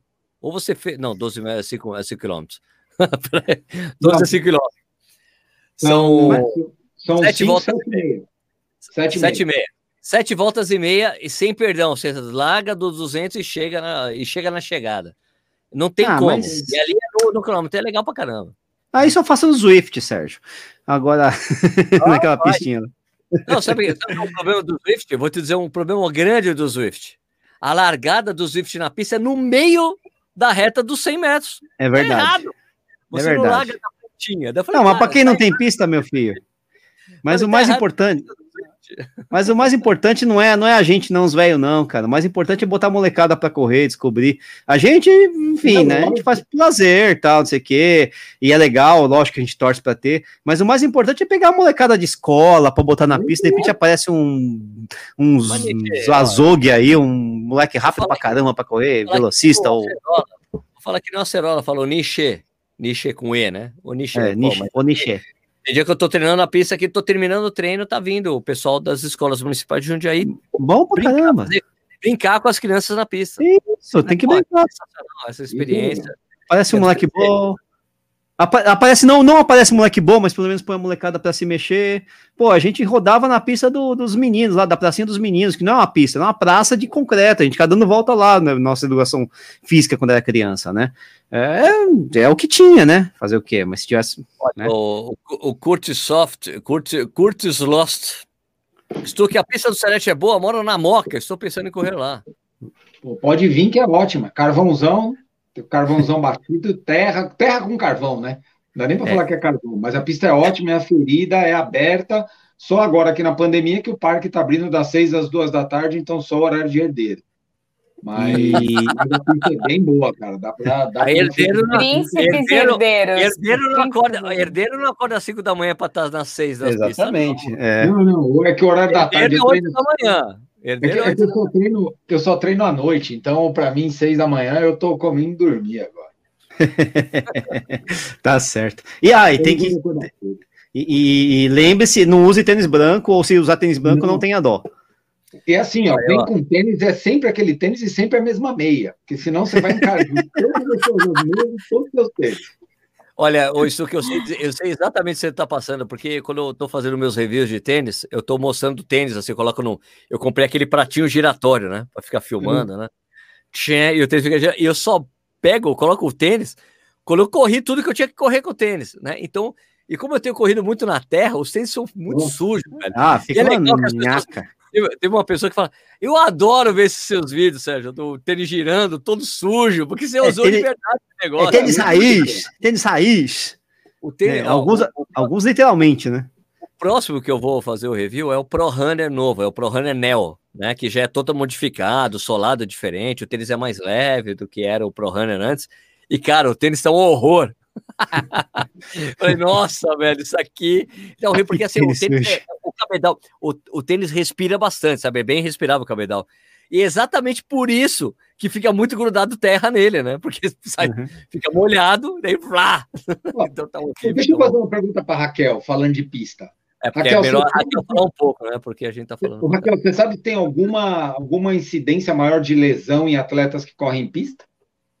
Ou menor, né? Nunca estudaram de isso. Curva, de você girar sempre para o mesmo lado, fazer. Tem alguma. Ah, boa. Tem, tem uma associação de ficar girando para o mesmo lado e síndrome da banda iliotibial. Mas não é uma boa. associação super forte, não. Sabe uhum. que sempre perguntam assim: o que, que machuca mais? Correr mais rápido ou correr mais distância? Igual o risco de lesão. Dá na mesma. Então, é, eu acho que não tem. A minha experiência de ver atletas de elite na pista, Estuqueira, é assim, os caras aquecem e desaquecem no sentido contrário do que eles é isso aí. Acho que as lesões são diferentes. A gente aquece e desaquece no sentido horário para fazer isso. os treinos na pista no sentido horário. Ah. É, é o que os caras fazem, né? Não, a gente Geralmente quem corre pista machuca diferente, machuca mais posterior de coxa, panturrilha. Por e quem corre da... na rua machuca. É, do estilo de você correr. Não, e dá do, do cravo, né? Por exemplo, muitas vezes o cara põe um, um, sapatilha com cravo que tem uma tração muito forte, né? Sim, tem uma coisa sim. assim, né? O risco de lesão é o mesmo, talvez a lesão seja diferente só. Tá certo. Eu corri de sapatilha, cara, semana passada. O Léo, o Léo apareceu aqui, o Leonardo, Leonardo Running. Ele passou, ele passou aqui, já ia para treinar na pista, ele tava com a, a, a, ele tava com a sapatilha que, que o cara bateu o recorde dos 5 mil e os 10 mil na, na pista. Que demais. Sérgio, quer experimentar? Falei, que número que ele é? 42. Cara, meu número. Daí eu coloquei a sapatilha e fiz um tiro de 400 metros. Daí ele falou, quando eu fiz o tiro, ele, pô, você falou que você ia testar. Eu achei que você não ia correr, não, Sérgio. E, cara, daí eu fiz 1,18. E daí, na hora que eu parei, parecia que ia dar câimbra nas duas panturrilhas, na hora. Assim, assim, muito louco, velho. É muito diferente. Muito diferente. É muito diferente, sim. Deve ser muito diferente. É diferente e a coisa diferente dessa sapatilha é que ela tem um pouco, que ele falou, essa que tem amortecimento, porque a tradição, a tradição da pista é só a placa e já era, e é dura, seca. Essa aqui é legal porque tem um pouco de amortecimento. Então, que é o Zoom, o Zoom X. Né? Não tem placa, né, de, de carbono, mas... Uhum. Bom, gente, passamos total aqui do horário, né? Não, tá tudo bem, a gente tá ganhando. Tá, tá bom, tá, o Corinthians tá, tá ganhando. Quanto? Tá quanto? Tá 2x1 um pro Corinthians. É, botei agora pro Marcão a Marcão Ostrovski aqui, que tá secando a gente. Estamos 2x1 um, tá, gente? Ha. Raquel, obrigado aí pela sua presença. É, mensalmente, todo mês a Raquel tá aqui com a gente para bater esse papo. Tomando seu vinho. A gente tomando cerveja. O vinho da Patagônia. Lembrando, o vinho, a garrafa da Patagônia. Garrafa da Patagônia. O rolha, a rolha da Patagônia. É, lembrando que isso aqui vira um podcast, você pode escutar depois, na hora que você quiser, quando você puder, a mesma coisa do vídeo que fica disponível para vocês aqui também no YouTube. Então, primeiro, uh, Raquel, obrigado pela sua presença, como sempre, Sim. sempre muito bacana. Obrigada a vocês, gente, eu adoro. Marketing pessoal aí, como é que é o pessoal? Ah, me segue aqui, me segue no arroba Raquel Castanharo, daí você me segue e curte o primeiro post para o algoritmo me mostrar para você, porque você só me seguir ele não uhum. te, me mostra. Então, me segue no arroba Raquel Castanharo, curte o primeiro post, aí você vai vendo minhas coisas e tá tudo meu e, lá. E o site, né? Ah, vai estar tá lá. Hoje em dia a galera não. não... é, o site é coisa de tiozão, Nichê. Ah, eu sou tiozão, pô. E, aí, e tiozão dá, tem problema também, viu? Aqui eu aprendi a chamar você com Nichê, com E. Nichê. Mas é www Raquel Castanhada, né? É, ponto com. É fácil. Facinho, o Acerola, o Acerola chama o Nietzsche de Nietzsche. O Nietzsche! é que é sotaque Valeu, de Jundiaí. Valeu, Nietzsche. Obrigado. Valeu, e infelizmente a live não falou muito sobre dores no calcanhar, né? Que era a minha primeira proposta, né? Putz, gol do Atlético, caramba, droga, tá vendo? Agora é dor no coração. Meu Deus, também. acabou essas perguntas de Raquel, tenho dor no calcanhar, o que, eu faço? É, eu não aguentava mais. Tenho, né? Eu tô correndo há mais dias que o Sérgio, pô. Eu tô correndo desde o dia 26 de dezembro todo dia. Mas Começou aí. a dar dor. Ah, peraí, eu tô correndo. Deixa eu ver. Eu, eu, eu também eu, te, eu, tenho três dias de lambuja. Você tem mais tempo. Eu, eu, eu tenho três dias de dezembro que eu segui. é, eu 26 e depois não parei mais, porque eu só não corri no Natal. E antes disso tinha uma sequência boa também. Né? E tá doendo, pra, mas enfim, isso é o papo para outra história. É isso aí, galera. Valeu. Valeu, Estoqueira. Valeu, mano. Valeu, rapaziada da bancada, valeu, Raquel. Raquel, toda vez que ela vem aqui, meu caderninho enche, velho. Porque... Ah, é? Muita produtividade. Manda DM, manda DM. É, deixa ela. Ele manda mesmo, depois do programa ele sempre manda uma pergunta. Você acha? Você acha? Eu tô curioso, velho. Gente, valeu. Beleza, pessoal? Então, obrigado pela audiência de vocês, obrigado pelas perguntas. Nem sempre a gente consegue responder tudo. Também o papo foi bem descontraído hoje. A gente volta então na semana que vem com mais um Corrida no Ar ao vivo. A gente vai fazer o End Broadcast, que é o botão que eu aperto aqui para terminar esse negócio. A gente fica dando tchauzinho. Então, quando fizer o End Broadcast, ó, End Broadcast. Tchau.